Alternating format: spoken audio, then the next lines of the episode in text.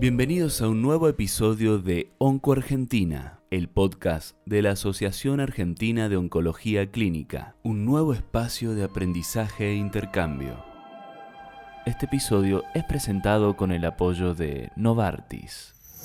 Sabemos mucho sobre los inhibidores de CDK4 y 6 porque los usamos diariamente en el tratamiento de las pacientes con cáncer de mama. Pero todavía lo que nos falta profundizar es en el entendimiento de los subtipos moleculares intrínsecos. En los próximos minutos vamos a profundizar sobre estos dos temas y analizar cómo están relacionados y qué importancia tiene comprenderlo para así poder tratar adecuadamente a las pacientes. Soy Pablo Mandó, oncólogo especialista en cáncer de mama, y te doy la bienvenida a este nuevo capítulo, Eficacia de los inhibidores de CDK4 y 6 en los tumores de mama, receptores hormonales positivos, ER2 enriquecido. La pregunta principal por la que vamos a comenzar es si los inhibidores de CDK4 y 6 son realmente todos iguales entre sí. No vamos a hablar en este caso de efectos adversos o de efectividad clínica de los ensayos, ya que eso requeriría de por sí un capítulo individualmente. Vamos a tratar de ver las diferencias a nivel de la farmacocinética y la farmacodinamia de estas tres drogas. Siempre que hablamos de este tema es importante aclarar que la evidencia preclínica no necesariamente se traduce en resultados clínicos. Y sabiendo eso, vamos a marcar las diferencias. Como el nombre mismo lo dice, las tres drogas inhiben la CDK4 y la CDK6, pero no lo hacen de la misma manera. El palbociclib tiene una actividad similar sobre ambas. Sin embargo, el ribociclib y el abemaciclib tienen mayor potencia inhibitoria sobre CDK4 y, resaltando una diferencia principal, el ribo tendría una inhibición preferencial sobre CDK4 con una franca disminución en su capacidad para inhibir CDK6. ¿Qué importancia tiene saber las diferencias sobre la capacidad inhibitoria de estas dos proteínas?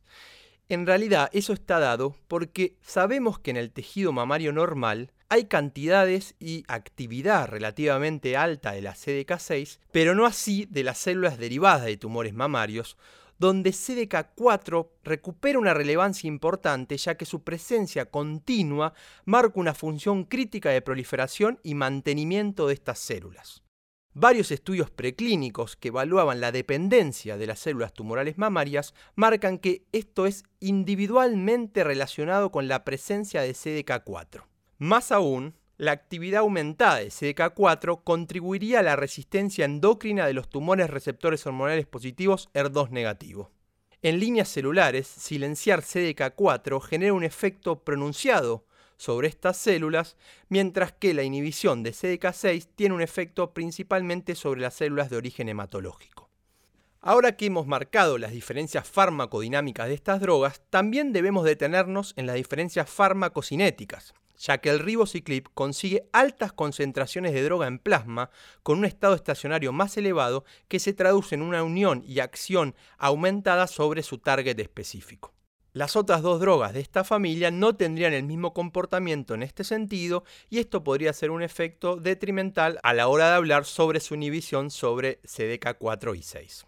Habiendo cubierto esta diferencia sobre las tres drogas inhibidores de las ciclinas dependientes de quinasas, me gustaría detenernos en los subtipos intrínsecos, ya que en este capítulo iremos con profundidad a los efectos de estas drogas sobre los tumores cáncer de mama receptores hormonales positivos ER2 enriquecido. El perfil molecular genómico nos ha permitido identificar varios subtipos intrínsecos, principalmente cuatro, luminal A, luminal B, HER2 enriquecido y basal-like. El normal-like no es reconocido como un subtipo propiamente dicho. Estamos acostumbrados a hablar de los subtipos moleculares en la práctica diaria, pero esto es incorrecto. En realidad nosotros lo que hacemos referencia es a la descripción fenotípica por inmunistoquímica, y en realidad esto tiene una discordancia del 30 o al 40%.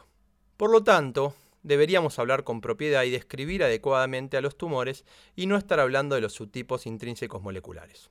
Cuando uno realmente hace estudios moleculares, lo que descubre es que los tumores que nosotros llamamos receptores hormonales positivos no todos son luminales como uno esperaría. Obviamente los luminales A son la mayor proporción de los tumores receptores hormonales positivos ER2 negativos, pero también podemos ver que casi un 25% son luminal B y hasta un 12 a un 15% son ER2 enriquecidos.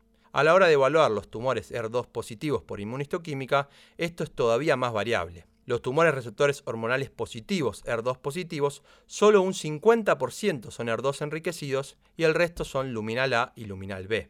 A diferencia de esto, los tumores receptores hormonales negativos, ER2 positivo, en general un 80 o un 90% son ER2 enriquecido y un 10% es basal-like. Cuando hablamos de subtipos intrínsecos, no podemos olvidarnos que no hay una sola forma de determinar estos subtipos, que la más frecuente es la de PAM50, pero sin embargo hay otras formas y que la concordancia de todas estas no es 100%. ¿Cuál es la verdadera importancia de entender los subtipos moleculares para el cáncer de mama? Esa es la pregunta más importante y lo que realmente nos atañe en el capítulo de hoy. El rol de los subtipos moleculares ya ha sido demostrado como un valor pronóstico en varios estudios, tanto en enfermedad temprana como en enfermedad avanzada. Hay estudios que demuestran que los pacientes tratados con inhibidores CDK tienen peor pronóstico cuando el subtipo molecular es el ER2 enriquecido, ya que esto tiene un impacto negativo tanto en sobrevida libre de progresión como en sobrevida global. Los subtipos intrínsecos no solo son importantes a nivel basal, sino que pueden variar a lo largo del tiempo. Esto puede ser debido a la evolución natural o como una respuesta al tratamiento. Hay cambios a subtipos menos agresivos por intervenciones terapéuticas, pero también hay cambios hacia formas más agresivas como mecanismo de resistencia. Frente a eso voy a resaltar tres reportes que demuestran cómo varía el tumor a lo largo de la evolución de la enfermedad y cómo esto podría ser utilizado por la célula maligna para resistir a los tratamientos instaurados. Sejalvo demostró que hay una tasa de conversión muy importante en los tumores luminal A, que suelen pasar a un subtipo luminal B o incluso a ER2 enriquecido. Jorgensen también demostró lo mismo, en los cuales cambios de un subtipo luminal a un no luminal en la metástasis se traduce una peor sobrevida libre de progresión comparados con los pacientes que tienen un subtipo estable. Recientemente, en ASCO 2021, Park et al. demostró que los pacientes tratados con palbociclib presentaban una alta tasa de cambio a lo largo del tratamiento, sobre todo de los subtipos luminal A a los subtipos luminal B o ER2 enriquecido. Ahora que ya hablamos de los inhibidores de CDK y los subtipos moleculares, veamos cómo convergen estos dos y qué importancia tiene conocerlos. Entonces, la pregunta es, si los inhibidores de CDK son efectivos en cada uno de estos subtipos moleculares. La data preclínica inicial que presentó Finn habla de que en líneas celulares el palbociclib no actuaría igual sobre todos los subtipos. A pesar de ser sugerente de no beneficio en los subtipos no luminales, esta información era todavía muy prematura. Posteriormente, dos estudios retrospectivos sobre el Paloma 2 y el Paloma 3 confirmaron un poco esta situación. El palbociclib demostró beneficio en sobrevida libre de progresión en los tumores luminales A y de manera más modesta en los tumores luminales B. Sin embargo, en los tumores basal-like y ER2 enriquecido no demostró este beneficio. Es importante recalcar que solo había dos tumores basal-like, por lo cual sacar conclusiones en este caso parece poco adecuado. En el estudio Paloma 3 los resultados se repitieron y en los subtipos no luminales, que en su mayoría eran ER2 enriquecidos, no se vio un beneficio claro. A diferencia de esto, el estudio sobre el programa Mona Lisa, presentado inicialmente en San Antonio del 2020 y confirmado con la publicación más reciente, demuestra que el ribociclib presenta un beneficio en sobrevida libre de progresión en todos los subgrupos, con excepción del subgrupo basal-like. Como sorpresa probablemente para muchos, numéricamente el subgrupo que más beneficio obtenía era el ER2 enriquecido. Más aún, los beneficios del ribociclib sobre el subgrupo ER2 enriquecido también se vio en la tasa de respuesta global, alcanzando un 40%, valor igual a los subgrupos luminal A. Hasta acá lo que vimos fue la evidencia. Ahora quiero tratar de entender por qué estas diferencias y buscarle una explicación. En primer lugar, los tumores ER2 enriquecidos presentan una alta proliferación a través de la vía de ER2 y vías oncogénicas downstream. La terapia endocrina falla en prevenir la proliferación y el ciclo celular porque en este caso el driver no es la vía hormonal, sino la vía ER2. El bloqueo de la vía hormonal sin lograr el bloqueo de la vía ER2 impide el detenimiento del ciclo celular y continúa proliferando la célula maligna. Por lo tanto, requerimos inhibir la vía más allá del bloqueo hormonal. El mecanismo de acción diferencial de mayor selectividad sobre CDK4-6 observado con el ribociclib podría de alguna manera modificar la biología tumoral y por lo tanto inducir shifts a subtipos más luminales y de esta manera aumentar la sensibilidad endocrina. El estudio Coralín mostró sobre un grupo de tumores luminales B cómo la exposición al ribociclib producía un viraje a un subtipo luminal A. Por lo tanto, lo que estamos diciendo es que el ribociclib podría generar un cambio hacia vías sensibles al tratamiento endocrino. Las diferencias farmacocinéticas que mencioné previamente con altas concentraciones de ribociclib y una óptima unión al receptor y la actividad podrían explicar parcialmente esta situación. Hay estudios recientes con PDX que sugieren que el ribociclib induciría un estado de sensibilidad endocrina con aumento de la expresión de genes regulados por estrógeno y una disminución de la expresión génica de genes relacionados con la proliferación y ER2 relacionados. Este cambio biológico podría explicar en parte la eficacia observada en el subgrupo endocrino resistente ER2 enriquecido. Ahora bien, luego de viajar por todos estos datos y estas hipótesis que hemos planteado, nos preguntamos cómo esto va a repercutir en nuestra práctica diaria en el consultorio. Probablemente en un corto plazo no modifique nada de lo que venimos haciendo. La posibilidad de acceder al subtipo molecular parece alejado, sin embargo, podemos de alguna manera acercarnos a estos subtipos de forma secundaria.